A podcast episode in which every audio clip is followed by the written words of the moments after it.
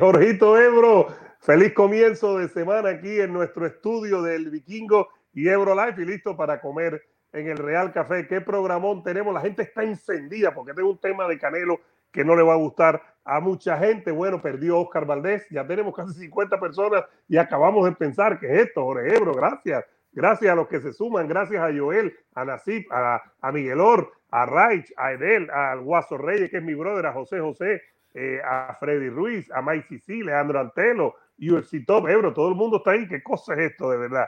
Todo el mundo está encendido y tenemos un programón de lujo para nuestra gente.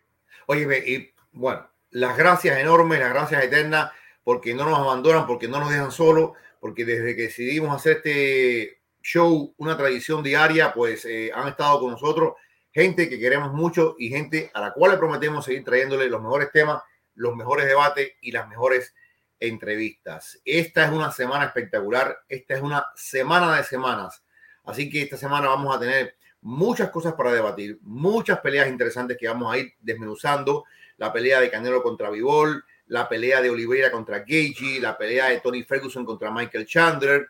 Eh, hay Bernoco por ahí también dando vueltas. en fin. Yo, Joel Romero, ¿no? Joel Romero, que, vamos a tener una entrevista con Joel Romero. Joel Romero, que partió el domingo a París, pelea.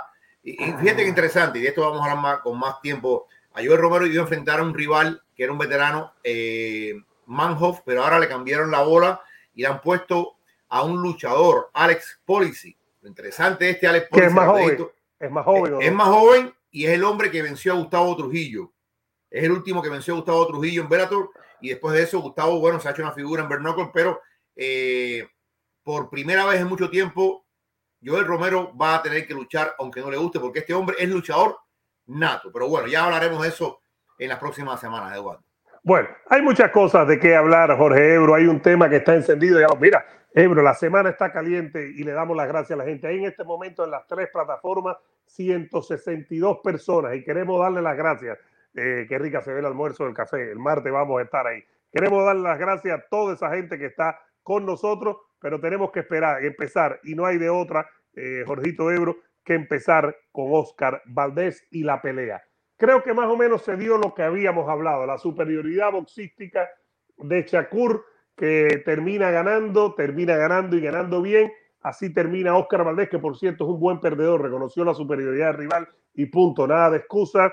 Eh, Eddie Reynoso todo un poquitico eh, a modo excusa que si Rosadita, no, le dieron y le dieron duro, le dieron 189 golpes Jorge Ebro a, a Oscar Valdés, eh, le dieron duro, le ganaron 118, 100. 9 fue una tarjeta y las otras dos fueron 117, 110. Es decir, que mínimo para dos de los tres jueces ganó eh, nueve asaltos Shakur. Ahí está Oscar Valdés. ¿Cómo vemos esta pelea? Yo le vi a Oscar, yo, a Oscar le di tal vez uno, quizás dos. Eh, para mí no más claro que le vi a Oscar fue el tercer round. Fuera de eso, yo creo que fue eh, totalmente una fiesta de, de Shakur Stevenson. Siempre nos preguntábamos, ¿estamos frente al nacimiento de una estrella? ¿Estamos frente al nacimiento de un talento generacional y yo creo que cualquier duda quedó evacuada el sábado en la noche. Eduardo, mucha gente eh, preguntando, bueno, pero ¿cómo le va contra Lomachenko? ¿Cómo le va contra este? ¿Cómo No hay que preguntarse por eso ahora.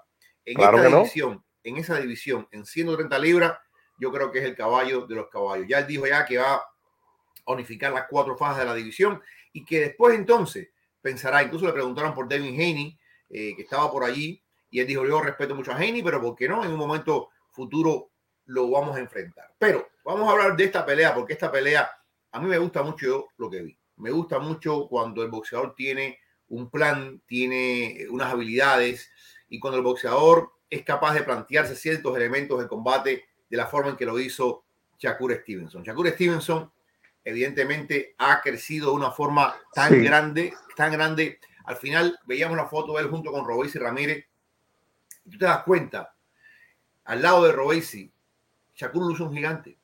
Un gigante. Eso es a veces inexplicable. ¿Por qué alguien desarrolla más corporalmente que otra persona? Y de estatura. Como tú veías la pelea aquella en los Juegos Olímpicos, el gigante era Robesi. Eh, y de pronto, este hombre ha crecido, se ha fortalecido, pero también ha crecido eh, intelectualmente, ha crecido eh, de la forma de, de, lo que es entender el boxeo Hoy Shakur está en un nivel increíble, increíble, increíble. Yo no voy a decir que es el próximo Mayweather, yo no voy a decir que es el próximo Lomachenko, pero creo que a los 24 años, a los 24 años, lo que este muchacho ha logrado sin todavía entrar en su, prime, en su prime. Eh, es realmente impresionante. La gente, Eduardo, mucha gente hablando de que oh, eh, Reynoso no sabe nada. Eh, una, una tontería tras de otra. Y ya vamos a meternos en ese tema durante la semana. Vamos a hablar de la esquina. No sé qué sensación tienes tú. Ya vamos a interactuar con la gente porque estamos camino a 300 personas en 5 minutos y hay que darle las gracias, Ebro. La próxima invita café, por favor. No dejes el café solo ahí en tu estudio. Shakur Stevenson en ningún momento estuvo en peligro durante la pelea. Shakur Stevenson tuvo todo el tiempo en control de la pelea. Shakur Stevenson todo el tiempo fue el mejor y básicamente dominó a Oscar Valdés a diestra y siniestra. Lo dominó como si el que tuviera 31 fuera él y el que tuviera 24 fuera Oscar. Dos cosas que me llamaron mucho la atención, Ebro. La manera en que mantiene el, puño en la cara, que de verdad que no se debe hacer, pero se frustró Oscar y en vez de darle golpe a ese puño cuando se lo ponían, miraba al árbitro. Es verdad que me parece a mí que Kenny Bayless, el, el referee, tal vez se demoró mucho, solo se lo dijo, le habló fuerte en el 11. Por un lado ese que impedía que Oscar llegara, el puño así, adelante en la cara. Y por otro lado, le tiró muchos golpes, viste, Ebro, le conectó 189, pero le tiró muchos golpes borderline que le dieron en la zona baja, pero borderline. Y Oscar, en vez de responder con el mismo golpe o tratar de hacer cosas similares, Oscar se frustraba. Oscar no tuvo respuesta. Oscar, desgraciadamente para él, eh, estuvo vencido de, la A a la Z en el boxeo y no importara lo que hiciera Reynoso, Jorge. Esta era una pelea que Oscar Valdés va a perder 10 de 10 veces, me parece a mí. Eh, los grandes boxeadores tienen dos cosas importantes. Primero, establecen un ritmo de pelea.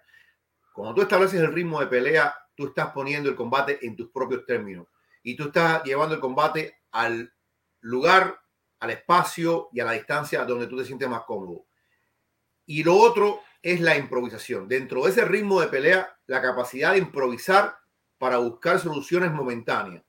En ese sentido, yo creo que el que establece el ritmo de pelea, como tú bien lo decías, es Shakur, eh, a veces disfrazando el jab con esa mano de, frente, quitándole la visibilidad a, a Oscar, pero Oscar nunca pudo quitarse la mano esa. Oscar pudo haber hecho el evento tal vez para quitarse la mano y encontrar un poquito más de radio de acción, pero no pudo en ningún momento zafarse de esa mano delante que le ponía. Es muy parecido, muy parecido en parte a lo que hizo Spence con Ugas. Lo que pasa es que Ugas, en, eh, en vez de utilizar un jack como tal, eh, de, poner la mano, sí, hacía jack fuerte, a diferencia de, de, de, Stevenson. Y después golpeaba, pero el uso de la mano zurda, los dos son zurdos el uso de la mano zurda, golpeando abajo o golpeando arriba, buscando encontrar grietas, fue espectacular. Eso es por un lado. Y lo otro es la capacidad de improvisar. La capacidad que tiene este muchacho para darse cuenta, está pasando esto en la pelea, déjame, déjame moverme así, déjame hacer esto, déjame hacer lo otro. Yo creo que las más de las veces Oscar se frizó. Oscar eh, sí, se, se, frustró, se frustró muy temprano, Ebro, porque no tenía respuesta. Hay una cosa también que vemos nosotros cuando analizamos un evento, nos pasa no solo en el boxeo, mira, gracias, pasamos de 300 personas y gracias a Javier Suzuki que nos da 50 pesos mexicanos, un abrazo, eso es válido también lo que está diciendo Javier y estamos hablando de eso. Eh, y un abrazo también para Rafael Sosa desde Las Vegas que está con nosotros. Nuestro hermano. ese es nuestro padrino de Las Vegas, el caballo de los caballos. Eh, qué lástima que no tengamos pelea pronto en Las Vegas, porque siempre es un honor ir a su casa, ir a, ver a su familia. Esa niña que tiene divina, me recuerda a mi hija más chiquita. Un beso y un abrazo para Rafa Sosa. Eh, Ebro, se frustró Oscar Valdés, señoras y señores. Y díganme ustedes, se frustró Ebro. No tuvo respuesta y no sabía qué hacer. Estaba perdido en el ring. ¿Por qué? Porque no podía. Apenas tuvo ráfagas y conectó temprano la derecha, pero en cuanto Shakur se dio cuenta cómo quitarse la derecha, ya no la conectó más, no le dio un buen golpe a Shakur que le llamara la atención, que Shakur se echara hacia atrás. No tuvo combinaciones que Shakur entrara. Shakur le dominó la pelea totalmente y lo primero que hay que empezar, ¿te acuerdas que nos criticaba mucho? Hay quien por aquí decía que si estamos celebrando, no, no, no, no, yo no estoy celebrando nada, no, no, no, creo que Ebro esté celebrando, pero Shakur, Shakur es mejor que Oscar y aquí decíamos, Shakur Stevenson es, decía yo, es un talento generacional. Por eso creo que le va a ganar a Oscar. creo que se notó la diferencia de nivel y por ahí tiene que empezar cualquier discusión, yo te voy a, decir, a, mí me preguntaron, me preguntaron y yo lo dije así, mira, eh, a mí no me gusta hablar de esto, pero, pero, pero la gente ha sido muy insistente. Yo te digo, por ejemplo, que ahora mismo, mi opinión, mi opinión, ahora mismo yo no creo que, que le gane a Lomachenko, porque Lomachenko también es un talento tremendo. Eh, creo que con Gerbonta ahí está ahí, gana y pierde. Y Gerbonta eh, pega más duro. Pega más duro, pero yo sí creo, yo sí creo que le puede ganar a Cambosos, creo que le puede ganar a Heini y creo que le puede ganar a Ryan García. Creo que este muchacho, eh, suponte que se demora un año más, año y medio, limpiando la división, sumando los dos títulos que le faltan. Yo creo que este muchacho cuando suba a 135 libras va a ser un problema para cualquiera. Para cualquiera, por el talento que tiene. Y te voy a decir algo, el tema de la pegada muchas veces es, muchas veces, no estoy diciendo que lo sea aquí. ¿Qué? ¿Nos subimos, a, nos subimos a la chacuneta? A la chacurneta. hay que subirse a la chacurneta porque la chavineta se ponchó y no va a ningún lado. Eh, Ebro, eso de la pegada muchas veces, no estoy diciendo que este sea el caso, Jorge Ebro, muchas veces es eh, subjetivo. Decíamos que no podía, no había manera de que Tyson Fury noqueara a, a Wilder y mira lo que ha hecho después que noqueó a Wilder por primera vez. No para de noquear, no para de ser un problema. Shakur pega muy bien. Ahora, Shakur no entró, no entró en intercambios eh, tontos y Shakur tumbó una vez a Oscar Valdés. Es decir, vamos a decir que, que lo que tiene son almohadillas. Vamos a tener cuidado. No, no, A ver, yo, creo, y volvemos al tema de aquella foto, lo pueden buscar, de aquella foto en los Juegos Olímpicos. Aquí el muchacho era un niño. O sea, o sea, la gente dice, pero ¿cómo aquel que no pegaba pega ahora? Bueno, pero es que el cuerpo no estaba formado, claro. los músculos no estaban desarrollados, los huesos. Es increíble cómo los huesos van creciendo, Eduardo, y los, los huesos tienen que ver mucho. La, la, biomecánica entre el hueso y el músculo es lo que produce la pegada. Y este muchacho, que estando los amateurs, era un adolescente y tal vez no pegaba duro, después eh, ha echado un cuerpazo tremendo y ha echado un cuerpo diferente. Y, y tú, lo tú ves que Chacure, oye, físicamente, oye, es un para, para, para las 130 libras. Por eso yo, yo te digo, en 135 va a ser un problema porque yo no creo que va a tener ningún tipo de lío para hacer, eh, para aclimatarse al y superior. Y te acuerdas que tuvo su problemilla, tuvo que quitarse la ropa. Gracias a la gente, seguimos encendidos, Ebro. Esta semana tiene que ser una locura y hay que agradecerse. Lo acabamos de pasar de 400 personas en menos de 15 minutos. Hay que darle las gracias a la gente que le siga dando like al video y suscribiéndose. Denle like al video, por favor, y suscríbanse. Eh, activen la campana para que no se pierdan ningún eh, programa. Ebro, yo no estoy tan seguro que va a unificar. Eso está de moda decirlo. No sé si a Top Rank le conviene que él unifique o simplemente defender dos títulos o qué. ¿Por qué? Porque los otros campeones en 130 son Ogawa, que es campeón, y el otro es Magnesi. Yo no sé si una pelea con Ogawa esa pelea, esa pelea con Kei Ogawa, eh, esa, puede, esa puede ser, esa puede ser. Esa, esa es muy buena. Eh, vamos a ver qué es lo que hace Top Rank. Top Rank eh, ahora mismo eh, está en una posición muy buena, en una posición muy buena en, esa división, está en una posición muy buena en ligero pesado, eh, tiene buenos boxeadores, yo creo que teniendo a Shakur Stevenson, llevándolo a ser una figura importante, eh, hay buenos planes para, para Shakur, me imagino yo. En el caso de Oscar Valdés, yo te digo, no es el final. Yo estoy no, convencido. No, cierto, no.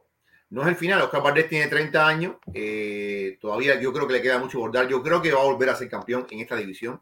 Esto pasa mucho. José Carlos Ramírez perdió contra George Taylor eh, y perdió su faja, pero José Carlos Ramírez ya está de nuevo en, buscando la forma de ser campeón en 140, porque ya George Taylor dijo que no puede pelear más. Y se va para 140. Se va y se va para Entonces, el boxeo es así. El boxeo es así, porque también nos lanzamos rápido a decir, fulano se acabó, fulano es un muerto. Con una derrota, con una derrota. Y no es así, y no es así, claro que no es así. Totalmente. Vamos a leer algunos mensajes, si te parece, Jorgito Ebro, porque la gente está encendida. Tenemos que meternos también en Chito Vera y tenemos que meternos también en lo de Canelo, el Canelo Team, si está en modo crisis, porque Canelo puede perder este sábado, por mucho que nos lo diga la gente, que, que, que no, que está arreglado esa tontería que dice, Canelo puede perder este sábado, señoras y señores, y queremos hablar con nuestra gente de este tema, pero también queremos hablar de UFC, de Chito Vera, lo de Canelo, eso es lo que vamos a hacer un poco más adelante, así que tienen que quedarse con nosotros totalmente, darle like al video. Hay algunos mensajes por aquí. Eh, dice Diego, Vikingo, nunca me pierdo tus lives, siempre responde todos los comentarios, no como cierto señor Canoso. Ebro, Eh, dice Miguel Or, Valdés debería irse con Nacho Beristain. Eh, Daniel, ¿qué hay de Loma? Eh, Martín, sin inyecciones no hay paraíso, por Dios. Luis Pineda, Loma versus Chacur. seguimos por aquí. Felipe Zambuesa, Ebro, ¿cómo viste Taylor Serrano? Julio dice, Vikingo, my brother, saludos. Valdés no demostró mucho, al igual que Reynoso. O sí, el cuál es el pronóstico de Canelo Vivol. Ya vamos a hablar de eso ya. Ya nos vamos a meter en eso. Hay una cantidad de mensajes totalmente. ¿Quién será la cara de boxeo de esta época antes de pasar a Chito Vera Ebro? Que hay que hablar también de uno de los nuestros, de un ecuatoriano. Y antes de pasar de eso, yo creo que Shakur tiene mucha cosa de ser, muchas posibilidades. Yo te preguntaba a ti y a Pilati la semana pasada, yo te decía, yo creo que a Tom Frank le viene bien que Shakur gane, porque puede ser una estrella estadounidense, afroamericano, que le viene bien al boxeo. A este país le viene muy bien tener una estrella así, no solo que sea mexicano. Él puede ser, él puede ser. hay, que, hay, que, ver, hay que ver, eh, a ver, las audiencias se han atomizado mucho y cada cual tiene su, su público.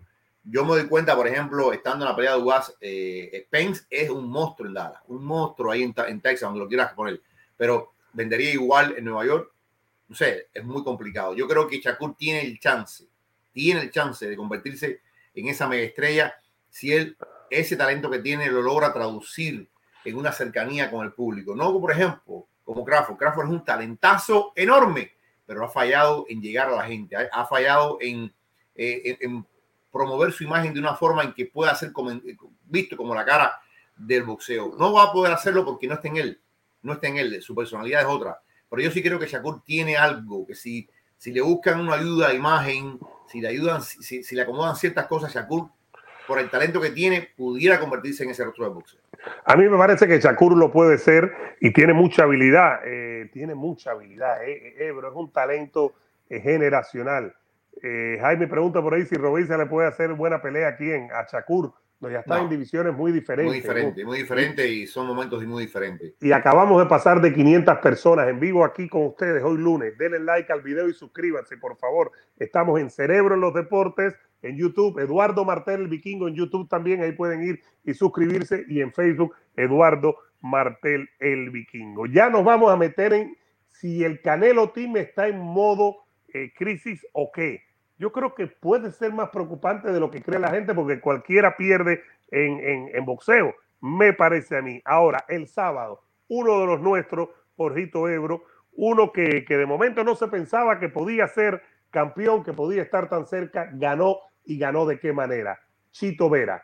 Chito Vera recibió más golpes, perdió el primer round. En las tres tarjetas perdió el primer round y en una tarjeta perdió el primero y el segundo. Y en las otras ganó 3, 4 y 5 y en dos de las tres ganó 2, 3, 4 y 5. Como este muchacho, a pesar de que fue el que más golpes recibió, Jorgito Ebro, estuvo en control de la pelea todo el tiempo y derribaba a Rofón, que es buenísimo también el boricua.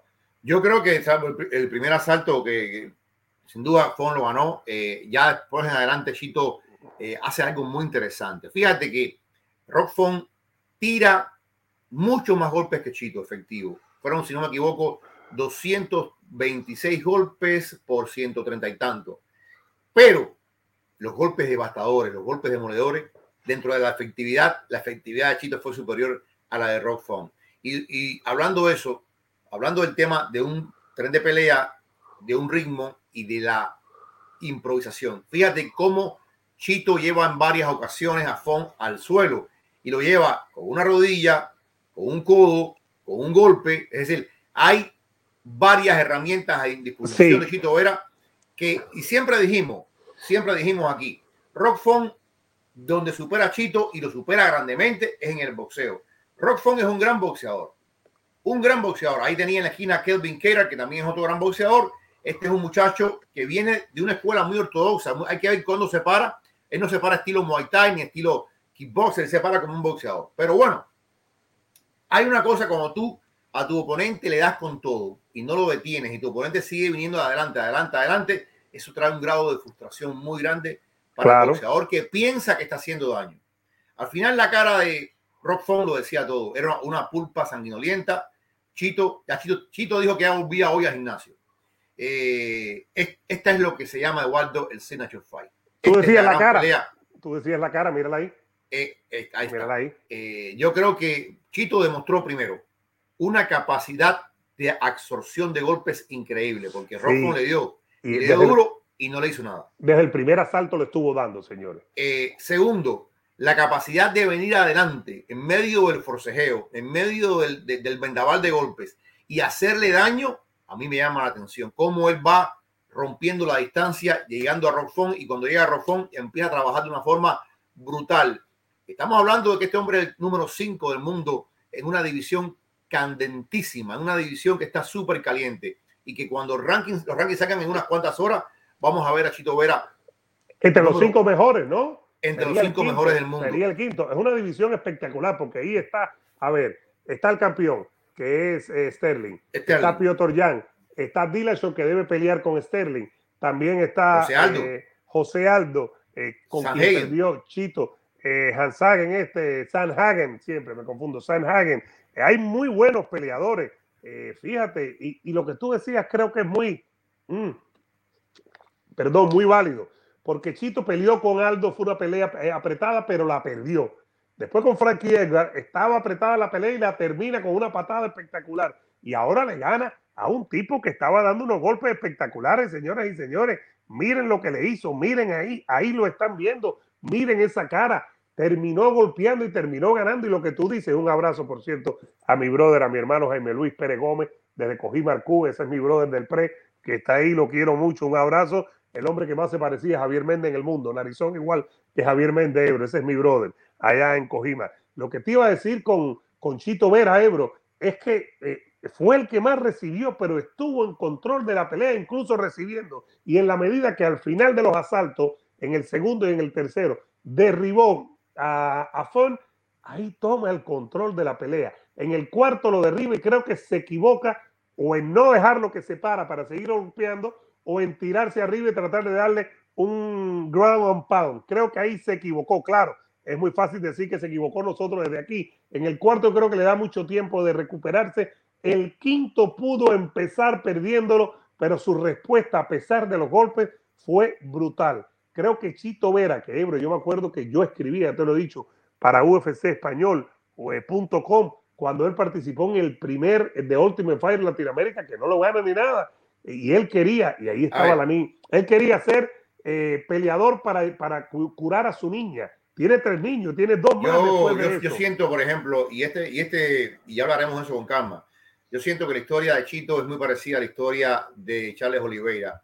Son dos figuras que llegan, pero llegan y no impactan. Llegan y, y piensan que ya llegaron y ganaron.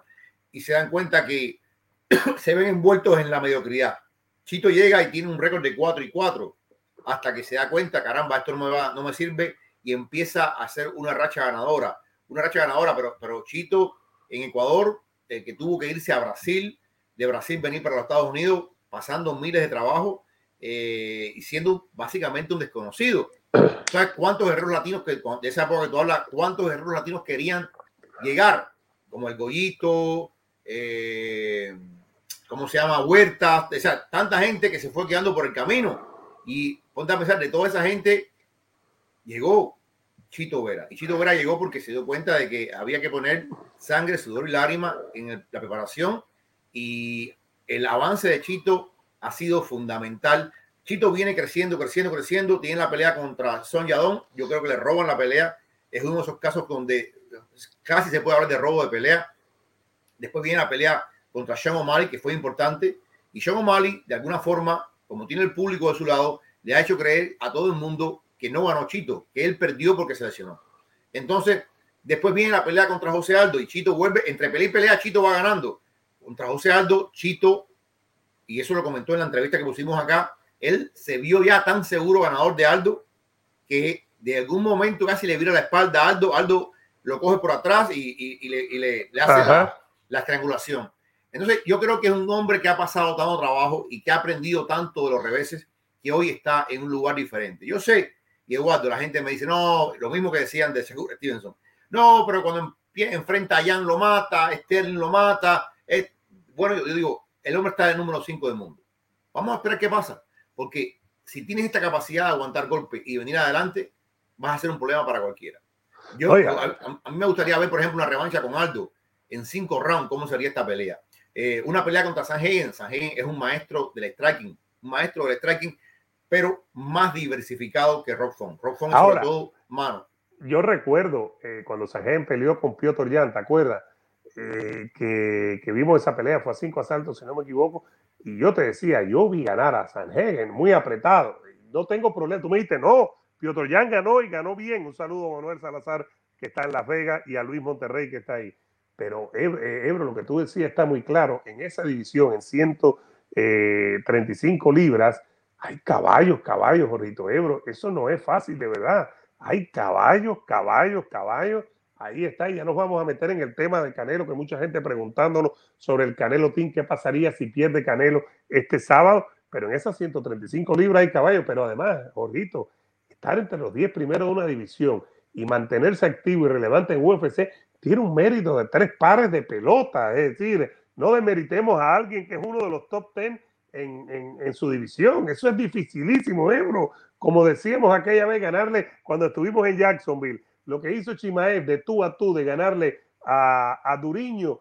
que era el segundo en su división, es dificilísimo. Pero enseguida empezamos a demeritar y decir, no va a perder, va a perder con fulano, va a perder con Mengano. Vamos a tener de verdad respeto porque esto es complicadísimo, Jorge Ebro. Eh, ser uno de los 10 mejores en una división del UFC es dificilísimo. Ser de los 10 mejores en una división eh, cualquiera de 125 y adelante es complicadísimo, Ebro, ¿me entiendes? Creo que ahí hay que tener un poco más de respeto porque eso es muy difícil, ¿no? Yo, yo siento que, a ver, este es el típico clásico donde decimos, oye, el trabajo duro, fuerte y fuerte paga. Yo creo que en este caso le ha pagado a, Chito Vera. Ya hay algo aquí que no me gustó al principio y es que Rock Font llega pasado de peso. Realmente cuando, cuando, tú, cuando tú no haces el peso, eso tiene varias explicaciones. Pero básicamente es irresponsabilidad y mala planificación. Esto te dice a ti que hubo un campamento que tuvo algún problemilla. Yo entiendo que puede haber algún problema médico, algún problema hormonal, que es lo que menos pasa, es lo que menos pasa. Básicamente, cuando tú te pasas dos libras, como hizo este hombre, porque fíjate lo, interesante de esto. Dos y media, dos y media. Fíjate lo, interesante de esto, Eduardo, es que Chito se lleva 100 mil dólares. ¿Por qué se lleva 100 mil dólares? O sea, se lleva 100 mil dólares por encima de la bolsa. Habría que ver cuánto fue la bolsa apartada. Tiene que haber sido entre 120 mil, 200 mil, porque es, un, es una... Evento principal. Más. Era la pelea de la noche. Como era la pelea de la noche, se le daban 50 mil a cada uno.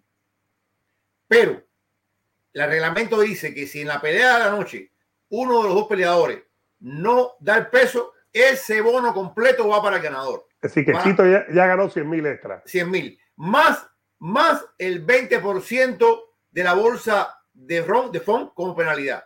Más el, eh, el salario que tenía por ganar. Eh. un salario por presentarse a la pelea y otro salario por ganar. Entonces, fuera. Yo, yo, o sea, Chito, Chito ganó, ganó una buena plática para él, me alegro mucho por él, por su familia. Eh, pero aquí el único culpable de esto es Rofón. El único culpable de esto porque Rofón sabía que esta pelea, Rofón venía de perder con José Aldo. Y Rockford venía subiendo, subiendo, subiendo. Con José Aldo retrocede y eh, evidentemente muchos veían, y eso lo, daban las apuestas y lo daban los pronósticos, todo el mundo veía ganador a Rockford por la experiencia, por lo que ha hecho, etcétera, etcétera.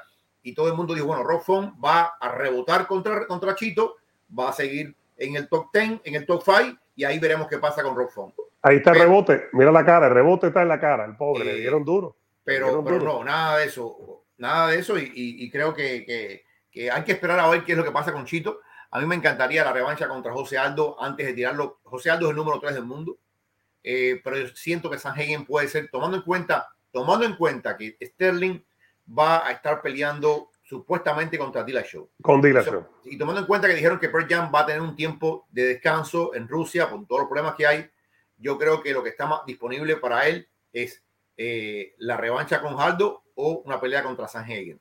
En cualquier caso, sería una maravilla de pelea y otra prueba más para, para Chile. Y es un nivel, es un nivel duro y si pierde no pasa nada, sigue. Ya nos vamos a meter en Canelo. El tema de Canelo está caliente y lo tenemos aquí. Estamos muy cerca de llegar a 600 personas. Si siguen dándole like al video, llegaremos pronto. Por favor, nosotros aquí pedimos eh, solamente likes y que se suscriban al canal en YouTube, en Facebook, que nos dejen su comentario y que pasen la voz. Ya vamos a hablar de, Canar, de Canelo y Joel, pero antes, gracias Andrés Felipe Vallejo Carmona por esa donación. Un abrazo para él y Joel. Ya nos vamos a meter en Canelo. Eh, también vamos a, leer algunos mensajitos, si te parece, Ebro, porque hay tanta gente que se merecen que estemos con ellos y que interactuemos. Joel, ya vamos a hablar de Canelo. A ver, vamos. Eh, gracias, Trinidad. Vikingo, qué grande eres. Saludos de Montreal, Canadá. ¿Quién estuviera ahora en Montreal? Jorgito, caminando ahí por el downtown de Montreal. Dice Gabriel, no se trata de quitarle mérito, es ver lo hecho y analizar. Lolo Blundo, saludos, Ebro. Angel, Oscar Valdés siempre fue un inflado y más cuando llegó Canelo no, No, hermano, no, no, no, Oscar Valdés es un gran campeón. El jeque Mostafaja Balabín, ¿cuándo nos va a llevar a, a Qatar? El jeque dice, saludos Martela, Ebro. No, porque está con la guasaza de Amador. Ese tema está caliente. ¿eh? Dice Romaní, desde Floyd, desde Floyd no se ve un genio como Shakur, solamente Loma. Eh, por aquí seguimos. Dice Juan Mota, la pelea de Canelo es muy pareja. Dice Sebastián Vikingo, ¿qué pasaría si Canelo pierde el sábado? De eso vamos a hablar ahora mismo.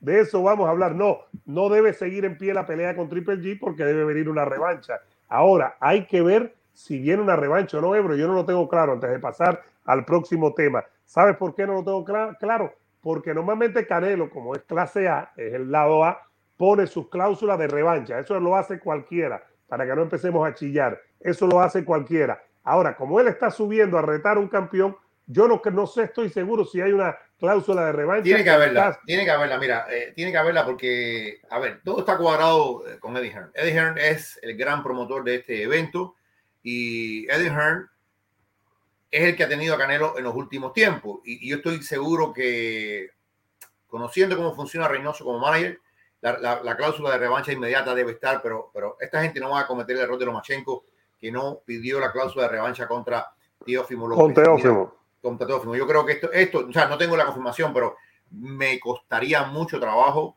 entender y conocer que no hay una cláusula de revancha inmediata como la tuvo Wilder, como la tuvo eh, Joshua, eh, teniendo la sartén por el mango. De verdad que sí la tienen los campeones. Seguimos encendidos y nos metemos en el tema que Canelo, después de media hora de estar hablando, oye, como hay gente encendida, señoras y señores, eh, dice Eric Beltrán que se van a, al Canelo, como dice Nacho Beristain, una leyenda del boxeo, Salón de la Fama. Ahí está Jorge Ebro, bien clarito. El Canelo Team.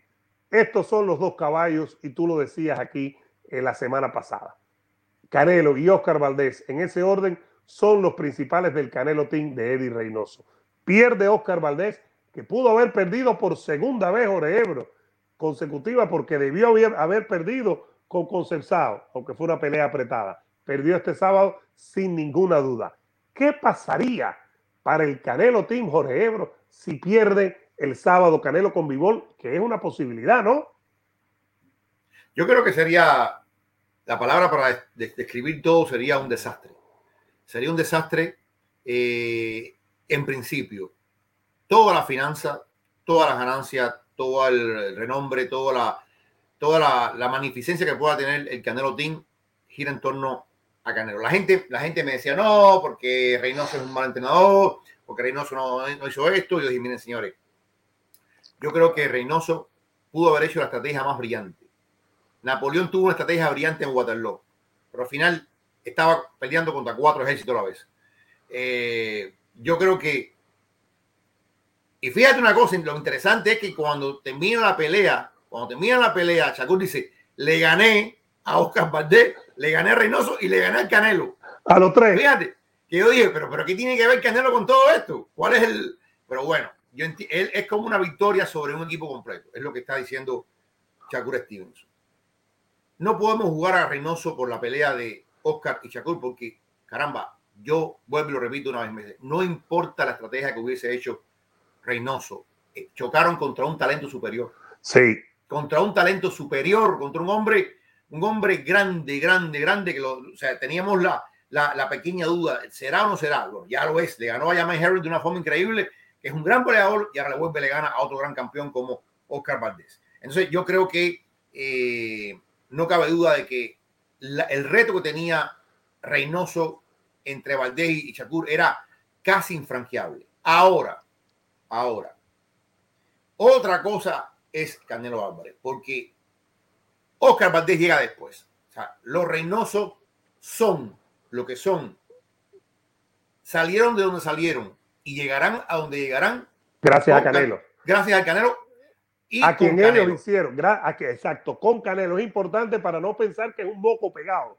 Creo que ahí se, pues, se equivocaría la gente, ¿no? De pensar que Reynoso es un moco pegado, que los Reynosos, che, por no, no, no. Ellos hicieron a Canelo, señoras y señores. Es algo simbiótico, es algo, es algo que eh, Canelo llegó, es como digo yo, es como digo yo, eh, Manny Pacquiao y, y Roach. O sea, Manny Pacquiao estuvo en Atlantic City, estuvo en varios gimnasios en Nueva York, estuvo en Boston, no le dieron el chance.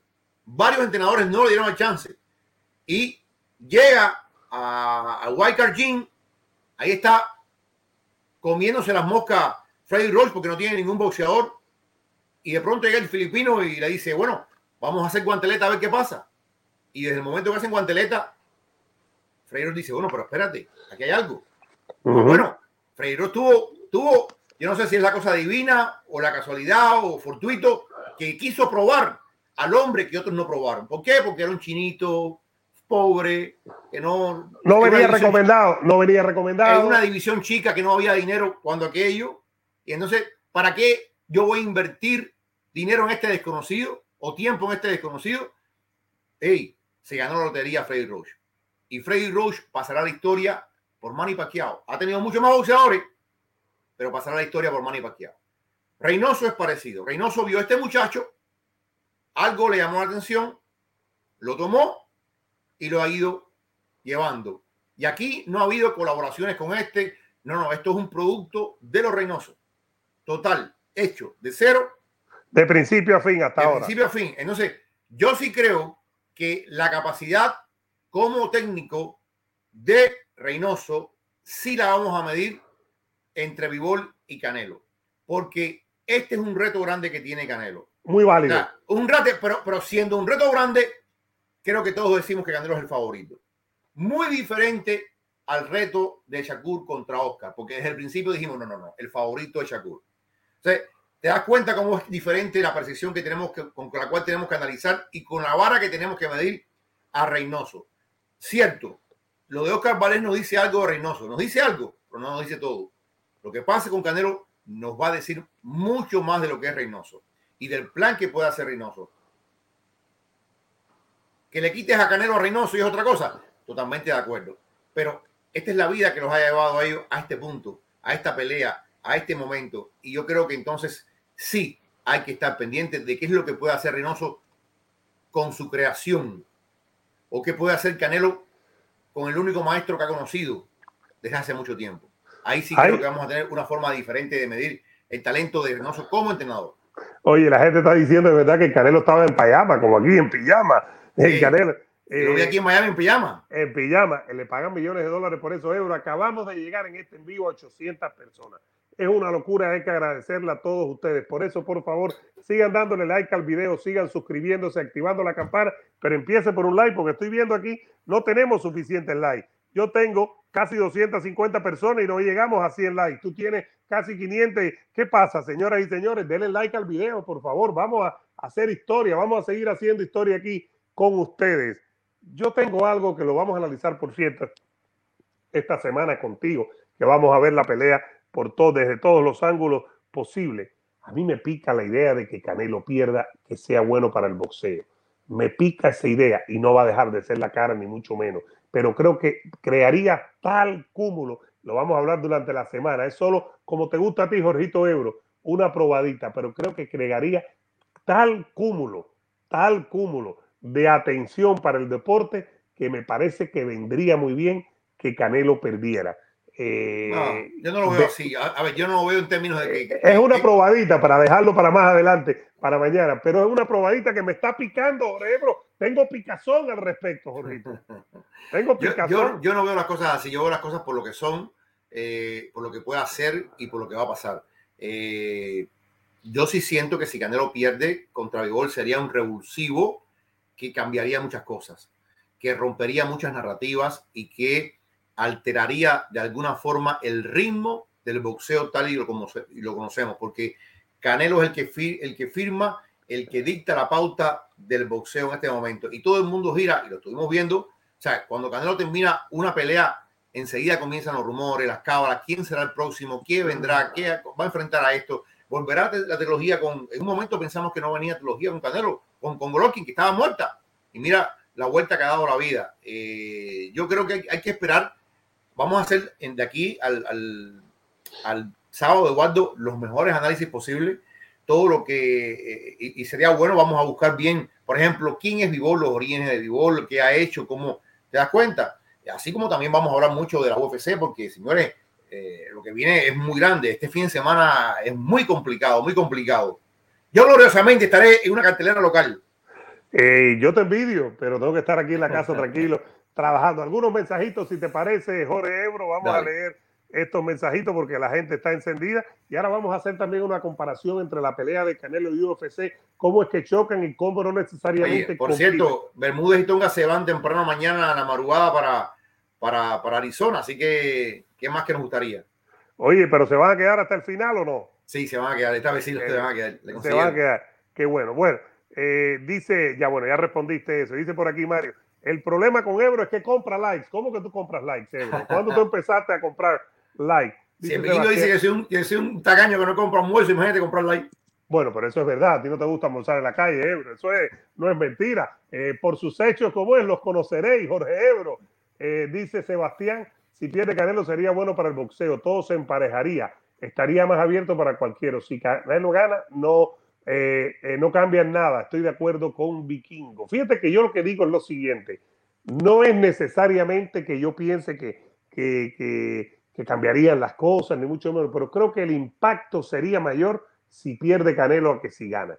Creo que el impacto para el deporte sería mayor si pierde Canelo a que si gana. es lo que me parece si pierde Canelo, si pierde Canelo, y, ya esto ya nos lleva a otros tipos de análisis, si pierde Canelo, Eduardo, es porque Vivol le dio una paliza. Vamos, vamos, a, vamos a estar no, claros. ¿por qué? sí, si pierde Canelo es porque Vivol le... No, no, no lo noqueó, no estoy diciendo que lo haya noqueado pero si pierde Canelo es porque, Eduardo, en una pelea pareja tú sabes para dónde van las cosas. no, no, no, no, no, Ebro, no me, no me crees fantasma ah, que te, te, me estás pilateando. No, pilateando no. no. No, no, no, no, no, no, es pilateando, no es pilateando. En una, en una pelea pareja.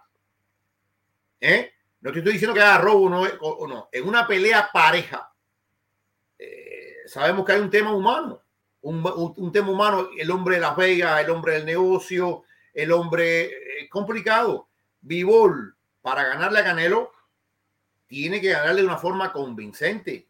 Y la única forma convincente es haciendo lo que hizo, por ejemplo, Chito Vera con Rockfon, dejándole las huellas en la cara, eh, hostigando el cuerpo de una forma increíble, utilizando el jab ese que tiene de forma potente, no dejando que Canelo, porque ese es otro. Canelo es un boxeador también de ritmo. de, Canelo se va calentando y se va calentando y empieza una vez que él comienza a tantear la distancia, a tantear el poder del oponente, viene para arriba de ti. Ahora, el Canelo empieza lento, ahí estamos de acuerdo, ¿no? Tiende a empezar lento. Tiende a empezar lento. Muy lento, claro. Si, claro. empieza rápido, empieza a ganar asaltos. Si Vivol pone presión sobre Canelo, eh, yo no estoy de acuerdo con. Es cierto que ha tenido muy buena suerte en la tarjeta. La tuvo con Lara, y la tuvo las dos veces con Golovkin. En eso estamos de acuerdo. y una, jueza había empate con Mayweather. Empate. Una, locura, una locura, una locura. Ahora, eh, Oscar de la Hoya en el 99 era quien mandaba en la casa y perdió con Tito Trinidad. Oscar de la Hoya, en cuando peleó con Mayweather, era el que mandaba. Mayweather sí, pero Eduardo, Eduardo, Eduardo la, pelea de Oscar de la Hoya con Trinidad, la pelea de o sea, Oscar, y ya no, no pasemos por lo mismo, Oscar al final como que no se dio cuenta que tenía que ser un poquito más y, yo creo que perdió unos cuantos rounds al final ahí. Eh, no, es diferente. Hay, ¿Quién sabe el camino que toma esta pelea? ¿Quién sabe? Es como que es como que si Canelo piensa que está ganando y no hace lo que es Canelo. Es diferente. No, no traemos la pelea de, de, Oscar con, con, Tito porque esa fue una pelea que vamos a estar debatiendo por el resto de nuestros días. Y esto es bueno. Eso es bueno, que, haya polémica, que recordemos peleas así, que, que estemos hablando. Yo veo, por ejemplo, la pelea, la pelea de Harley contra Leona, yo la veo mil veces. Y a veces me parece que ganó uno y a veces me parece que ganó el otro. ¿Te das cuenta? Tú puedes decir, no le robaron a Hagler, pero tú puedes decir que pudieron haber votado a favor de Hagler. Eh, yo lo que estoy diciendo, lo que estoy diciendo es que Vivol tiene que estar consciente que, ok, voy a boxear 10 rounds y con mi jack tocando el jack, como eso es suficiente. No, que con Canelo hay que hacer algo más. Con Canelo hay que hacer algo más. Con Canelo no se trata de tocar con el jack y me muevo y, me voy, me robo un, round por aquí, un round por allá. Yo creo que la pelea de Lara lo, demuestra eh, a las claras. Vivol tiene la presencia física eh, de un el boxeo, el boxeo. Eh, tiene el boxeo, yo, pero, pero tiene que ser convincente. Este es un tema que podemos analizar con mucha más calma en la semana, pero Vivol no puede contentarse con hacer lo mínimo para ganar o hacer lo suficiente, como se dice, para ganar. Yo creo que tiene que ir por la yugular, sin perderse, sin, ah. cometer errores, pero ir por la yugular. Hay un tema importante y gracias a Jorge Darío Sosa Muro que está ahí con nosotros y está eh, dejando su comentario. Yo me niego a, estar de acuerdo con esto. No hay problema en estar en desacuerdo, Jorgito. Hay que aclarar a la gente que estar en desacuerdo es sano para la vida, muy sano. Es muy sano. Sobre todo nosotros que venimos de regímenes dictatoriales, dice, para ganarle al Canelo tienen que noquearlo porque de lo contrario, por decisión, se la dan a él por el billete.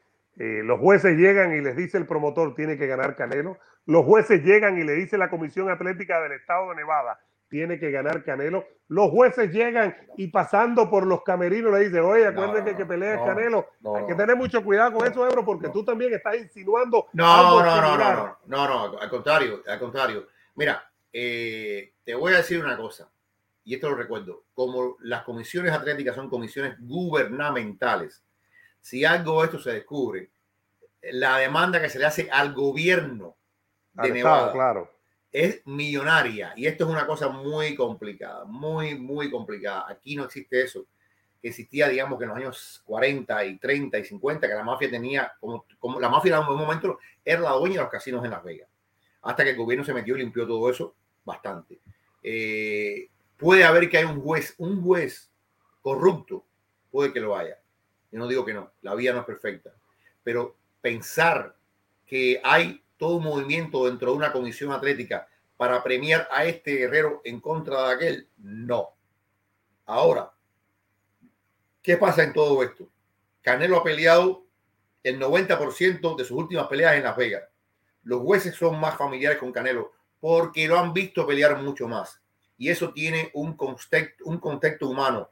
Los jueces, la vista se puede engañar. La vista es una cosa que cuando tú has visto algo repetidamente, te acostumbras a eso. o sea, estos jueces, la mayoría de ellos no ha visto a béisbol, no lo ha visto, no sabe cómo evoluciona béisbol. Ahora, yo imagino que estos jueces tratarán de hacer lo mejor de sus habilidades, pero se puede equivocar. Adelaide Bird se equivocó de medio a medio. De calle, de, calle, de calle. Ahora, también hay una preocupación y ya vamos a interactuar con la gente porque tener casi 900 personas en vivo y que estén escribiendo tanto es una maravilla. No olviden, por favor, darle un likecito al video para seguir creciendo el programa. Ustedes le dan like y nosotros crecemos y seguimos aquí todos los de lunes a viernes a esta hora, más los videos que ponemos en Cerebro los Deportes, en Eduardo Martel el Vikingo en YouTube. Pero por favor, démenle un like, por favor. Esto a mí me preocupa también y eso lo vamos a analizar durante la semana eh, que, gane Canelo, que brille Canelo y que digamos que Vivol estaba comprado. Porque esa tontería la están diciendo y la van a decir dos o tres eh, tontos, la van a decir dos o tres influencers, la van a decir dos o tres periodistas. Y eso me preocupa yo no porque Canelo es muy bueno. Yo, yo, yo creo que cada opinión, lo, que, lo, único que pido yo, que cada opinión salga de la buena fe. Eso, eso es lo que Tú puedes estar equivocado o no equivocado. O puedes estar diametralmente opuesto a lo que yo digo. Pero yo, si tú haces tu, tu opinión desde un punto de vista de buena fe, yo no tengo problema. El tema es cuando alguien, y sobre todo cuando tú no eres un periodista que has estudiado, y esto no, esto no quiere decir que, que, porque seas periodista graduado eres mejor que el otro, no. Pero hay ciertas reglas que te enseñan en la escuela de periodismo que tú no debes inviolar. Así como los, los médicos hacen el juramento eh, hipocrático, los periodistas también tienen que atenerse a ciertas cosas de comprobaciones, de fact-checking, de, tratar de ser lo más justo posible.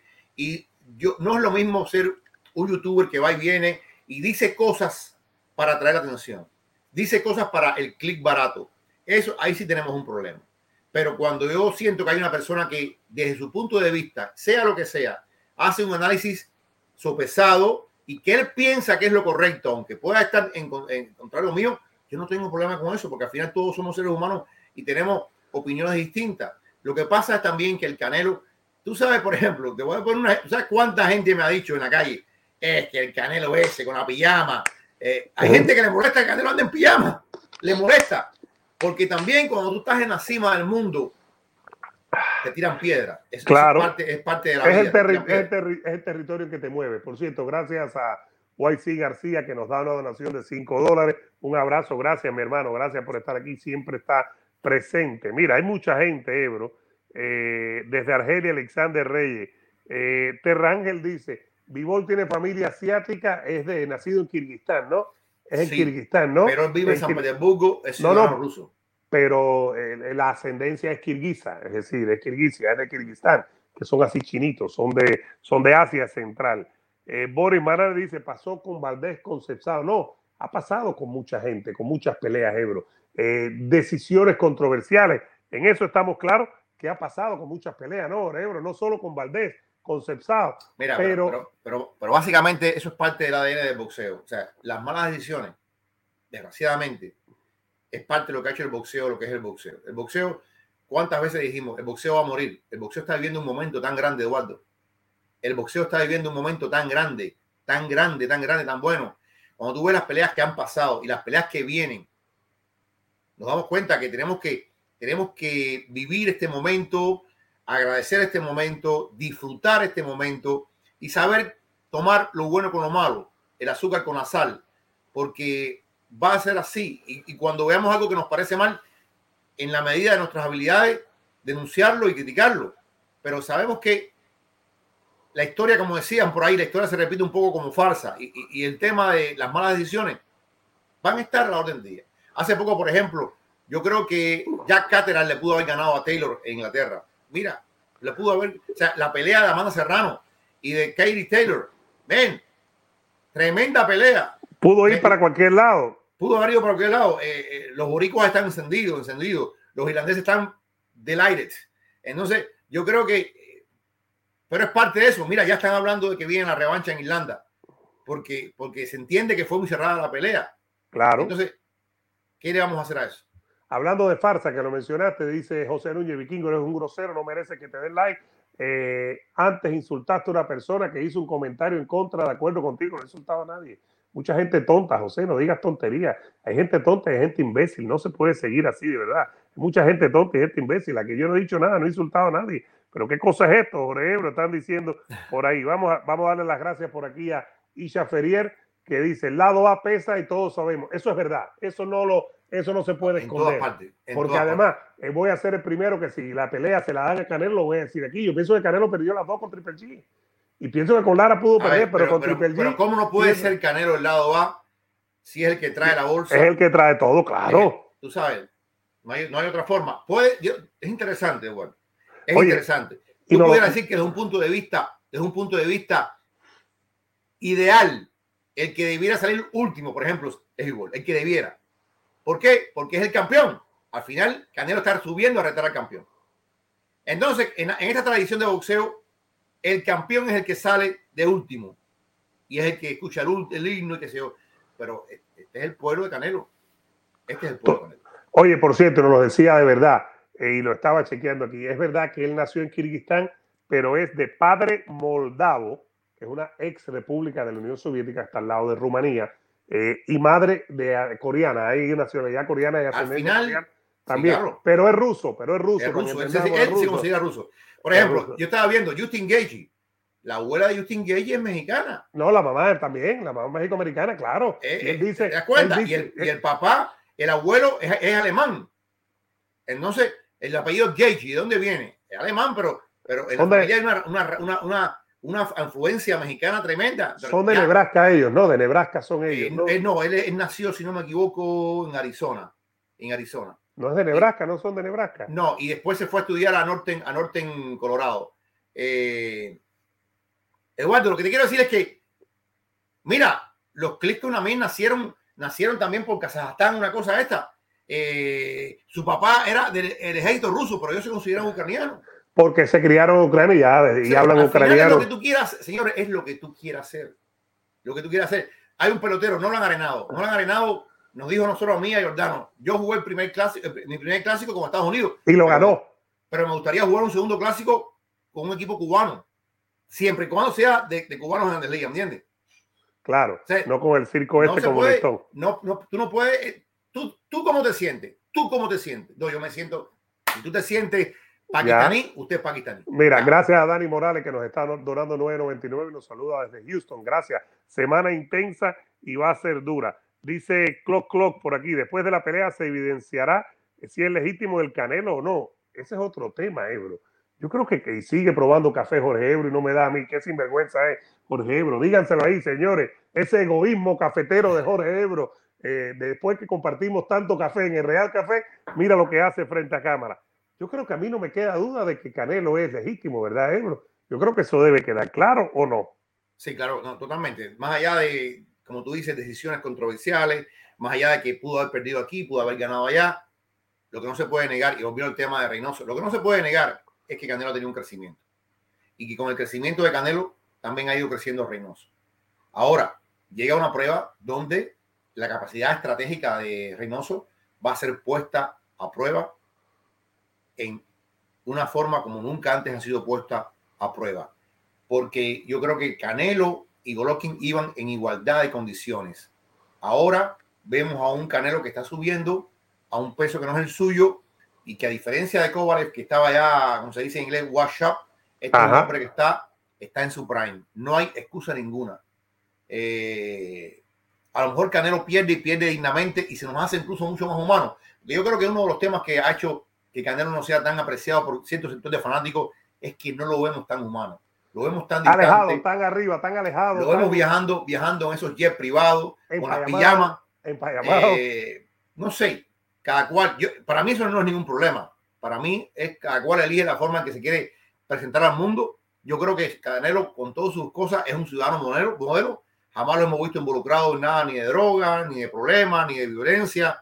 Eh, yo he visto la familia de él unida. Por ejemplo, me, acuerdo cuando su hermano Ramón peleó con Lara allá en, en Minnesota. Y estaba, la mamá. Estaba, la mamá. Yo lo vi un grupo unido de gente, eh, y no importa que es Canelo o Ramón, estaba todo el mundo ahí apoyando a lo suyo. Eh, desde ese punto de vista, yo creo que Canelo es un, personaje modelo, pero yo entiendo que esa distancia que él ha creado, sobre todo en un pueblo como el mexicano, el pueblo mexicano, como cualquier pueblo latino, como el pueblo nuestro, Eduardo, es un pueblo que gusta mucho de la cercanía, gusta mucho del calor humano, pero déjame decirte una cosa, la gente no sabe Canelo lo que ha hecho de donaciones.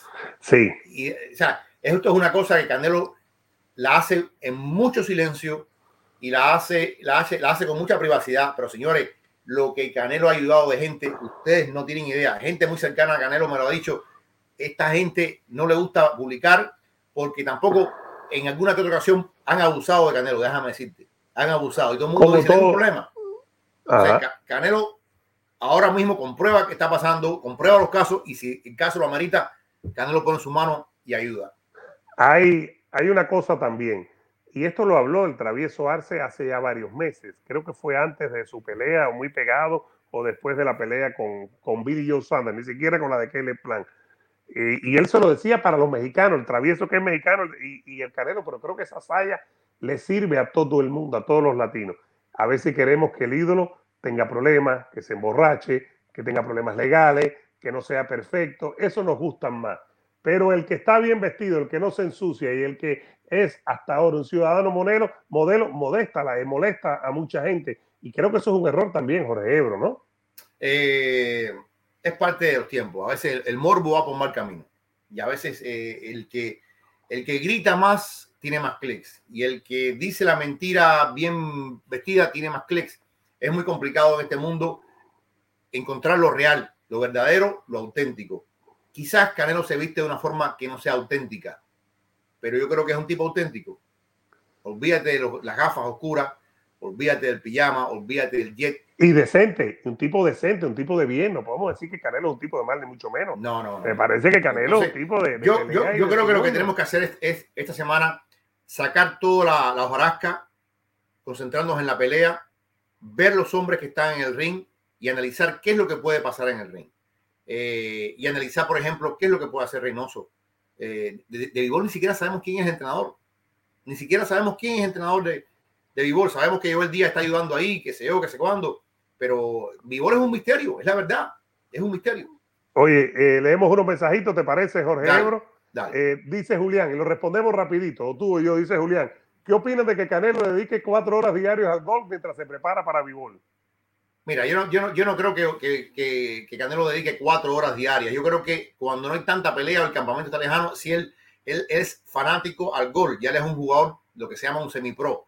Y puede que en algún momento ahora, en esta última semana, dedique un par de horas algún día. Yo no creo que Canelo va a estar cuatro horas diarias eh, eh, jugando golf. Y parado y cansando las piernas. ahora, no, no, si lo está haciendo, lo veremos en la pelea si le pasa factura, ¿no? Eso se ve, al final se ve en la pelea donde sale todo, Ebro, ¿no? sale la proteína histórica, como decimos nosotros. Dice Marco, que yo voy diciendo y tú respondes, Canelo ya demostró, es muy bueno, pero esta pelea con Vivol será muy dura, Jorge. Eso lo venimos diciendo nosotros desde el principio, lo venimos diciendo desde hace que muchos lo dijeran, desde que esta pelea se estaba por anunciar y anunciamos y dijimos, eh, está Charlo, está Benavides, está Golovkin, está Vivol. De todos los que se han presentado, el más duro es Dimitri Vivol. Dice Yance, Canelo, ciudadano modelo, jeje, lo que hay que oír, auténtico más completo que Canelo es Lomachenko o Crawford. A ver, a ver. Espérate, eh, pero dijimos, dijimos ciudadano modelo, no estamos hablando ni de auténtico ni de más completo. Estamos hablando de un ciudadano modelo, un tipo que, que, que, que no tiene problemas legales, vive mucho menos. ¿no? Vive su, vida, vida. vive su vida familiar. O sea, exacto, sus hijos. Este no es que Ponta David que se faja, lo miras atravesado y te va para encima. El mismo, el mismo Shakur ha tenido su problemita también por ahí. O sea, eh, Canelo tú nunca lo ves en, un ambiente malo ni, ni, dando un mal ejemplo, de verdad que no. Mira Oscar de la Hoya lo que ha pasado durante y después de su carrera con el tema de las adicciones y tema de demanda. Dice Carlos, Cerebro, ¿estarás comentando la velada de UFC este sábado? No, no, no, no. Para nada. Eso es Gastón y, Gastón y, y Tonga allá en, en Arizona. Dice José, no, es en Arizona, ¿verdad? Que es en Phoenix.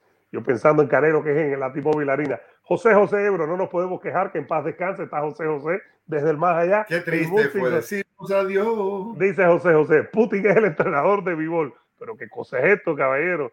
Eh, a ver, a ver, a ver. Dice Compay Segundo, y hablando de gracias Compay Segundo y desde el más allá, con esa música que nos dio, dice, eso de que el, el Team Canelita está en crisis es una mamada Dice MMM, MMM. Yo también soy un ciudadano modelo, muchísimo. Dice Juan Mota, esto está, esto está bueno para comentarlo. Dice, después de Triple G, esta es la pelea más dura. No, no, no, no, no. Esta es la pelea más dura, antes y después de Triple G. Sí, ah, tú dices de, aquellas, de, aquellas dos, yo creo que se está refiriendo, no la que viene ahora, sino de aquellas dos, claro. seguro, seguro, seguro, seguro, por completo. Eh, dice José José, ¿No vieron a Canelo borracho gritando que empiece la fiesta en inglés? fue en Miami, ¿no? En fin de año. No, pero eso fue una fiesta. y fue en fin de año cuando, cuando Fran Sánchez peleó aquí el día primero. Claro, pero por favor, pero por favor. Eh, mira lo que dice Hanse. Canelo será aceptado por todos los fans del, boxing cuando tenga combates reales, como los que tuvo con Triple G. Bueno, yo creo que este es un combate real. Este es un combate real. Dice Fred Zombie, Ebro, grande el sábado pasado en Knuckle, felicidades te subiste al octágono de Bernockel ahí al ring. Ahora, ahora, ahora, viene en junio un, una tremenda cartelera, va a estar Trujillo, va a estar Palomino. ¿Y va a ser aquí en Miami? En Miami, eh, no, en, Fort Lauderdale. a lo mejor voy, si me consigue ahí, a lo mejor me tiro, vamos para allá, hacemos un programa de allá, hacemos algo, una reacción después. Eh, dice Víctor, considero que el que tiene posibilidades reales de ganar la Chacura es el vaquero Navarrete. Ebro, esa es una buena para tirarla allá, para ir redondeando.